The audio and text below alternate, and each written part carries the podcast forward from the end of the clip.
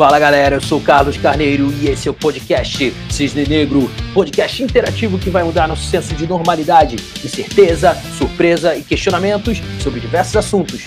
Continuamos a nossa série sobre design de organizações orgânicas com o nosso convidado Lucas Gomes. Fiquem com o episódio. Então, assim, imagina pessoas em organizações nesse modelo, o tempo foi passando, né? Vamos, vamos supor, né? o Carlos, com o tempo passando, o Carlos aí lá nos anos 2000, o jovem Carlos, e aí várias coisas surgindo: internet, conectividade, é, a acessibilidade das pessoas a informações de forma mais rápida, pessoas, é, né? Enfim, e, e aí o mundo se adaptando muito rápido, e aí a gente começa a entrar no que a gente chama de sistema complexo que é o sistema que é imprevisível. Você não tem muita previsibilidade do que vai acontecer. E aí surgiu uma época, tem, tem muitas pessoas que ainda tentam controlar o imprevisível. É que nem, que nem eu tava vendo um podcast outro dia é, sobre o conceito cisne negro. E aí, tipo, a pessoa falando assim: não, eu sei qual vai ser o próximo cisne negro. Pô, cara, então é melhor você jogar na, na Mega Sena. Pô, então, ou não é cisne negro, de verdade, já que dá pra prever. Exatamente. É, eu até né? falei isso no, na minha gravação aqui de por que, que eu fiz o podcast, do conceito também. Eu falei, dá para você saber que o, pre, que o imprevisível vai acontecer. Isso. Ou seja, dá para antecipar. Nos próximos anos vai acontecer mais coisas imprevisíveis que não aconteceram antes. Isso é uma certeza. Mas qual Uau. vai ser, de que forma, quando, isso não dá para saber. Senão não seria imprevisível. e aí, o, como é que né, algumas empresas, organizações tentaram se adaptar, né? E aí muito se fala de trabalho do conhecimento e visão sistêmica. É, a gente sabe que né, tem até um pensador aí, que é o, o que é um grande estudioso de visão sistêmica, sistemas e pensamento sistêmico. O Akoff, ele foi professor do Peter Senge, o cara que escreveu A Quinta Disciplina, é um livro sobre pensamento sistêmico. E o Akoff, ele tem uma frase muito impactante, assim, né, que é o todo não é a soma das partes, mas sim o produto de suas interações. Com isso, não dá para, veja bem, em nenhum momento ele fala, ah, a gente precisa controlar o imprevisível, né? Ter o controle é, mínimo e micro sobre o que vai acontecer daqui a 10 anos, aqui assim, pode. Não, ele fala que porque o todo não é a soma das partes, e sim o produto de suas interações. Então, como, como que a gente consegue se adaptar, né? Nesse sistema complexo que hoje, basicamente, se uma empresa ela não é adaptável, ela meio que tá fora, né, Carlos? Com certeza. Inclusive, esse conceito que você falou aí da adaptação, né?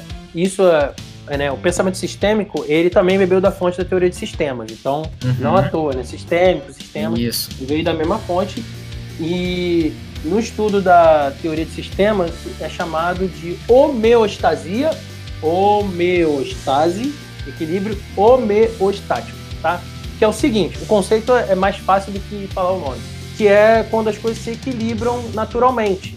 Por exemplo, se um, um ambiente está muito quente, por exemplo, vou, vou aqui sair do exemplo orgânico, tá? Que homeostase é uma coisa orgânica né? Que o nosso corpo sempre tem isso. Você citou no início quase isso quando você falou que tipo da febre e tal, né? Mas vou falar aqui, por exemplo, de um, material qualquer.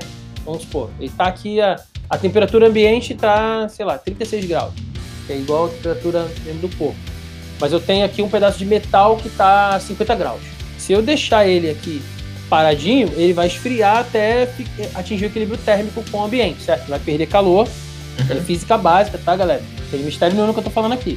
É só para explicar. O, os organismos vivos, eles se adaptam conforme as coisas vão mudando. É, né? As coisas não orgânicas, elas têm certas tendências de equilíbrio, como da temperatura aqui, mas como seria isso no organismo vivo? Sei lá, quando você, por exemplo, sente dor, eu te espeto, o que, que você faz? Você tem a reação de tirar o braço. Isso é uma parada de equilíbrio também, de homeostase. Tipo, coisas que tentam emular isso, é, é sei lá, avião. O avião começa a descer muito, aí o cara vai lá e regula, sobe de novo. Vai tentar manter ali numa altitude. Tudo que é se equilibra meio que naturalmente são coisas que só organismos vivos fazem. Né? Então isso é uma característica de adaptação não só no longo prazo, que eu falei aqui, de adaptação de uma espécie, de um, de um grupo de, de indivíduos, de animais, de qualquer coisa, mas também a, a, a, a resposta Tipo, feedback é algo que aconteceu. Entra um vírus no seu corpo, o sistema imunológico vem e responde a isso. É equilíbrio homeostático também, entendeu? Então, tudo que é uma reação a uma ação que é para trazer as coisas de volta ao status quo ali, a estabilidade, é equilíbrio homeostático aí do corpo. Então, a gente tem no nosso organismo muito disso.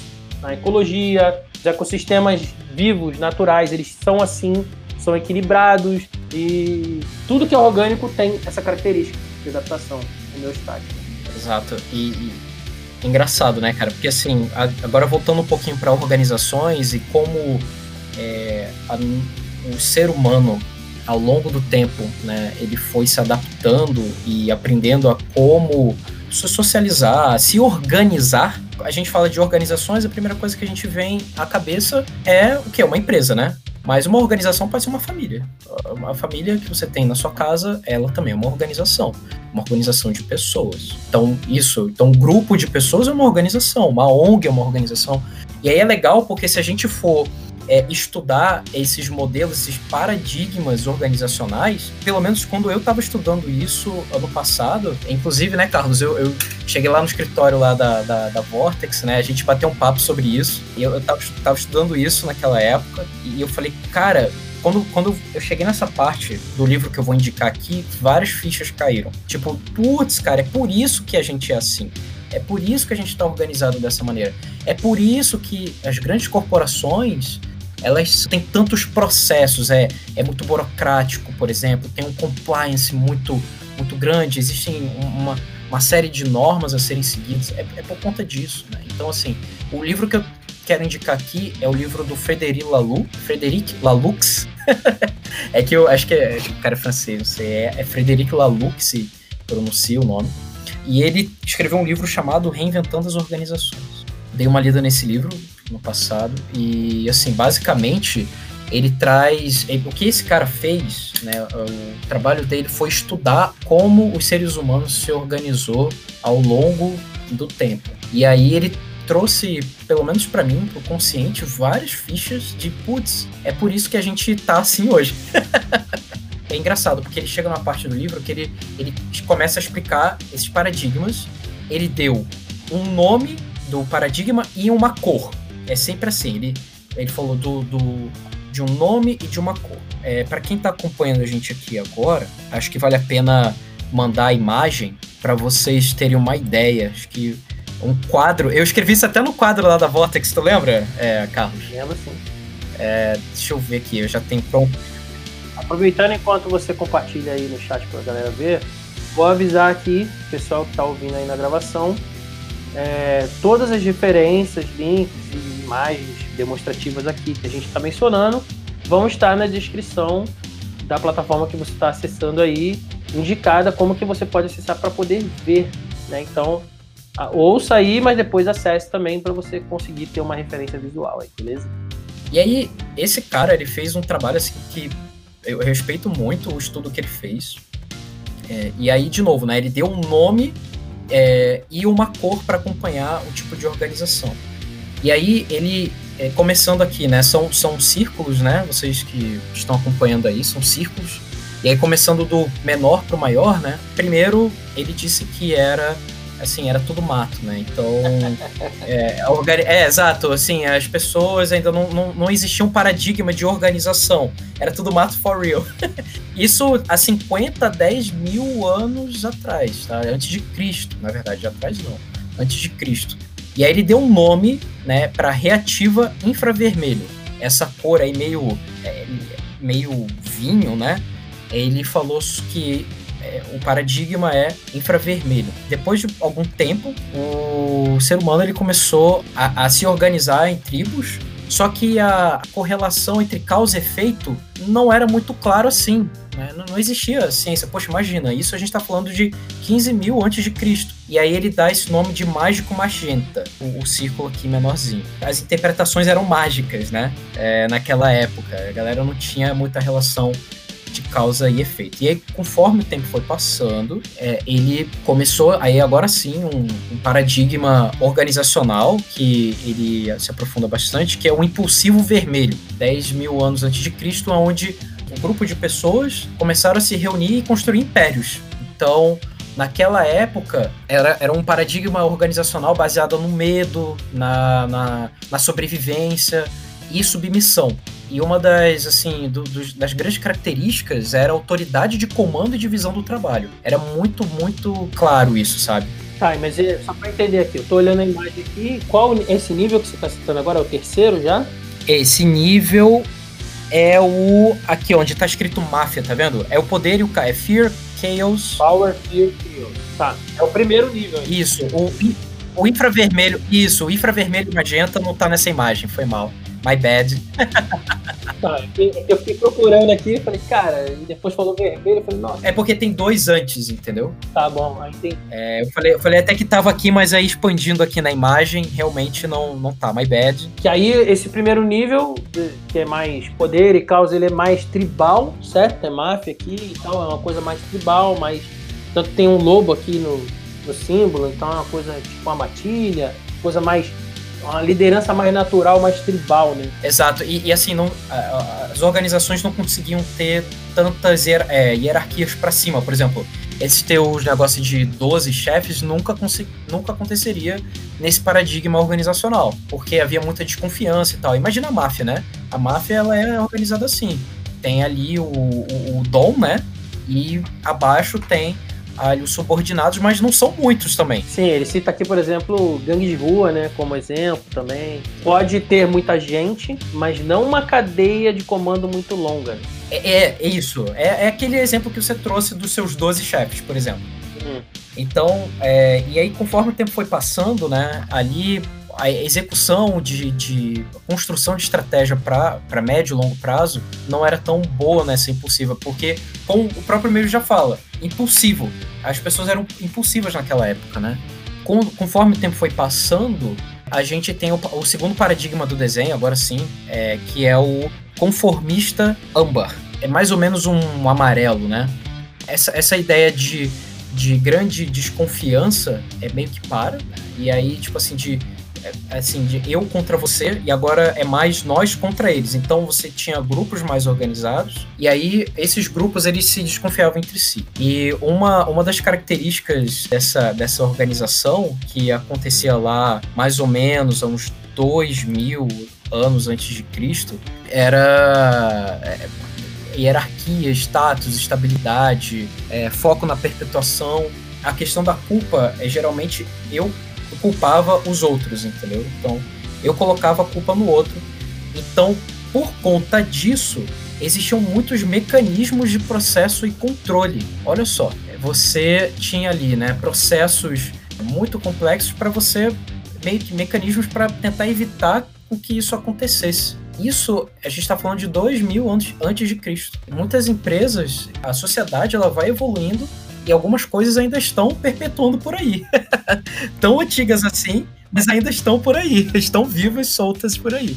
É, de novo, vou citar a administração como exemplo, porque quando você estuda a teoria da administração, né, é, tem lá o, o, começo, né, a administração clássica, que veio com o pai da administração, que era um engenheiro, que é o Frederick Taylor, e depois tem a administração clássica, que é do, do Fayol, Henry Fayol. Que é aí que você vê o seguinte: na administração do Fayol, ele, ele se inspirou nesse modelo de hierarquia de comando, por exemplo, no modelo que existia no militarismo e no modelo que existia, por exemplo, na Igreja Católica. Certo. Que já era bem antigo, certo? Uhum. Fayol, tô falando século XX, entendeu? Então, assim, ele olhou para trás e falou assim: ó, o que funciona é isso aqui, ó.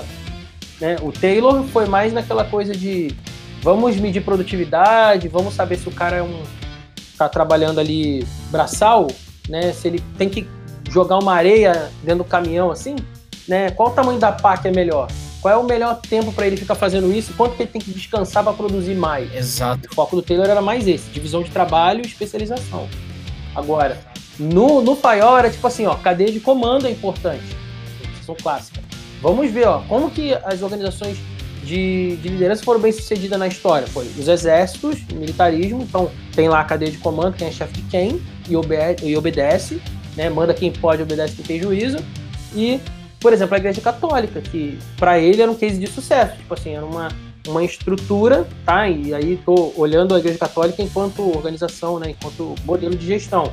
Ela é uma estrutura internacional maior do que governos, maior do que muitos exércitos, porque tem gente do mundo inteiro e ela é centralizada lá no Vaticano e consegue controlar tudo. Então tem é um case de sucesso aí. Então ele se baseou nisso para criar aquele modelo, até onde ele enxergava até aquele momento.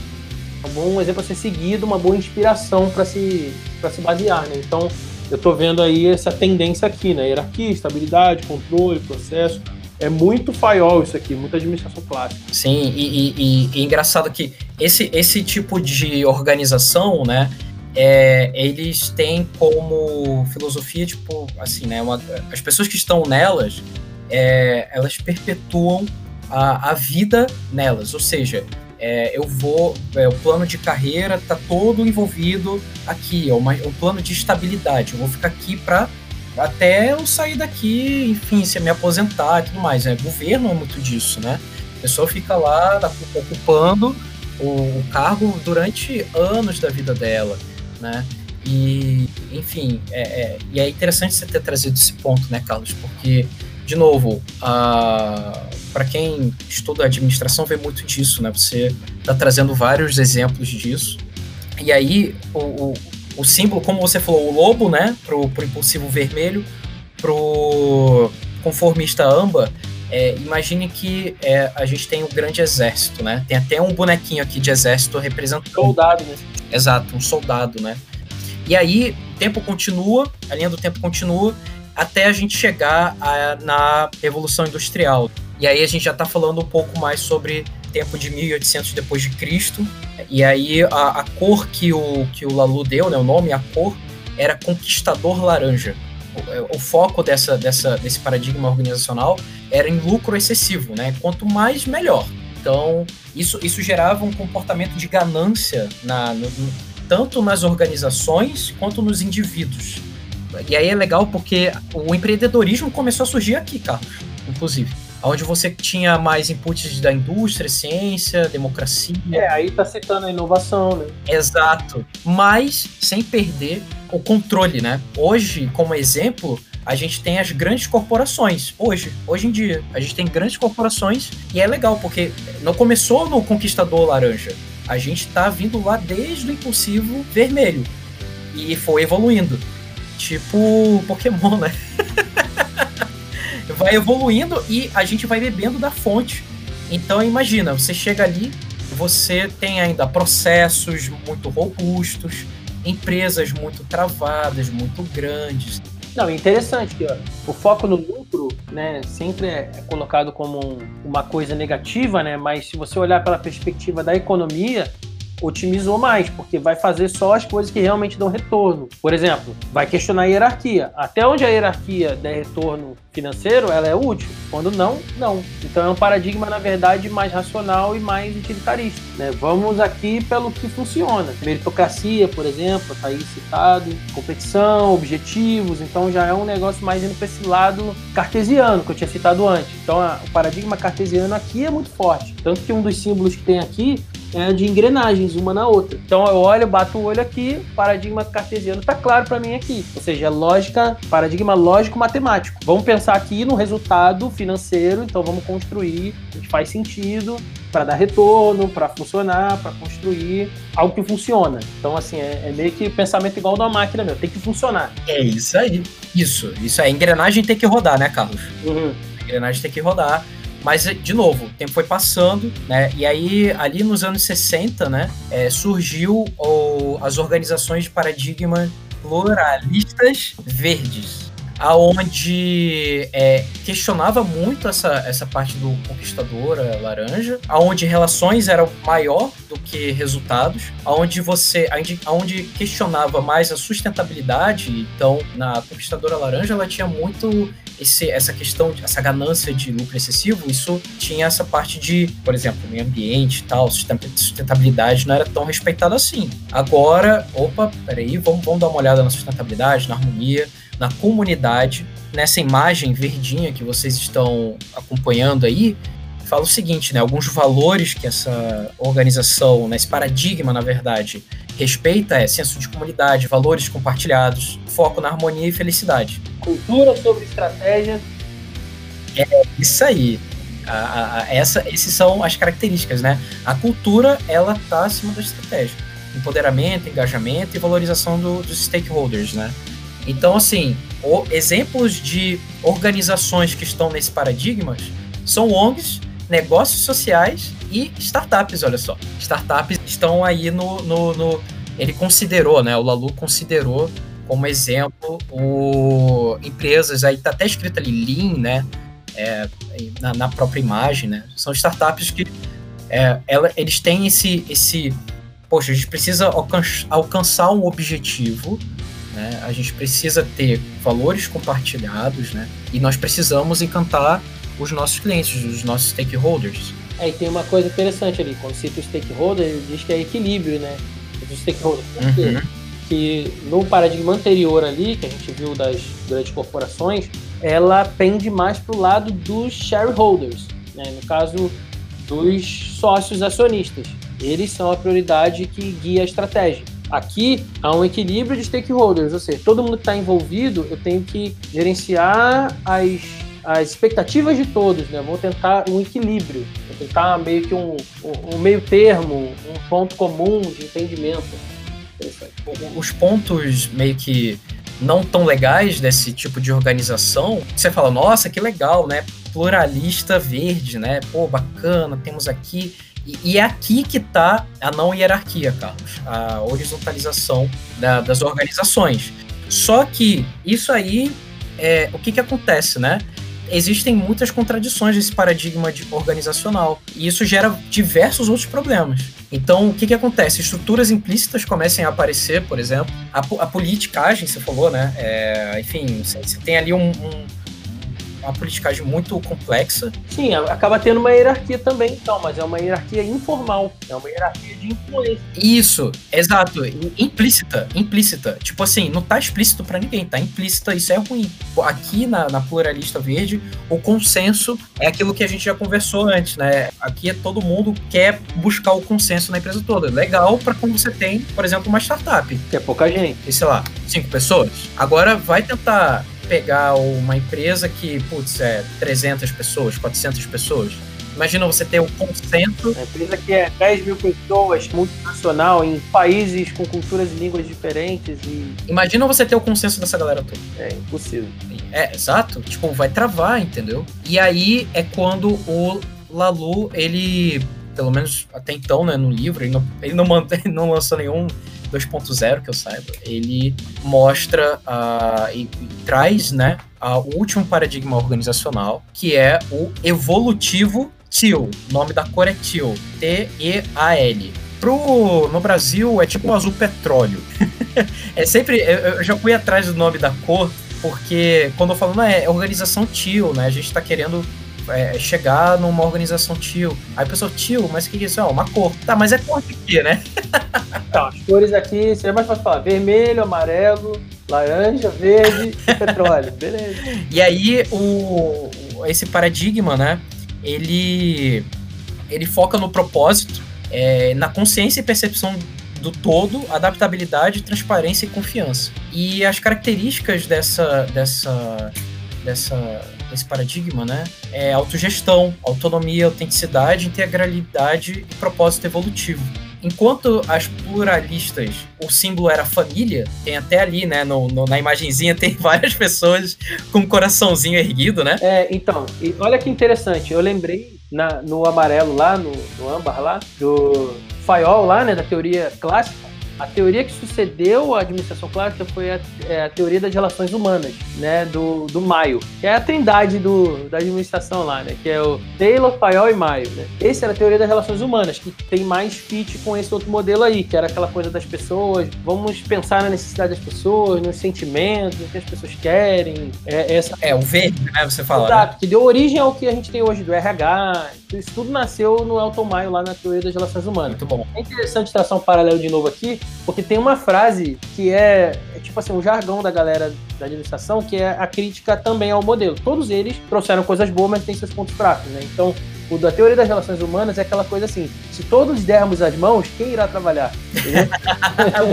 então é meio que isso, todo mundo com o coraçãozinho lá em cima, mas e aí o resultado, né? E, e fechar a conta na hora. Porque, beleza, você pode não ser tão obsessivo pelo resultado como a galera do paradigma anterior ali, que é o das grandes corporações, né, do vermelho, mas também se você largar isso totalmente de mão, a conta não fecha e não dá para fazer nada, né? Então, é, realmente é, tem aí o, uma conta difícil de fechar, né, em todos os modelos. E, e aí o, o símbolo do, do, do último paradigma, né, do círculo maior, são organismos. E aí, citando de novo aqui a tecnologia social, né? A O2 da Target Teal, olha aí o nome da empresa dos caras.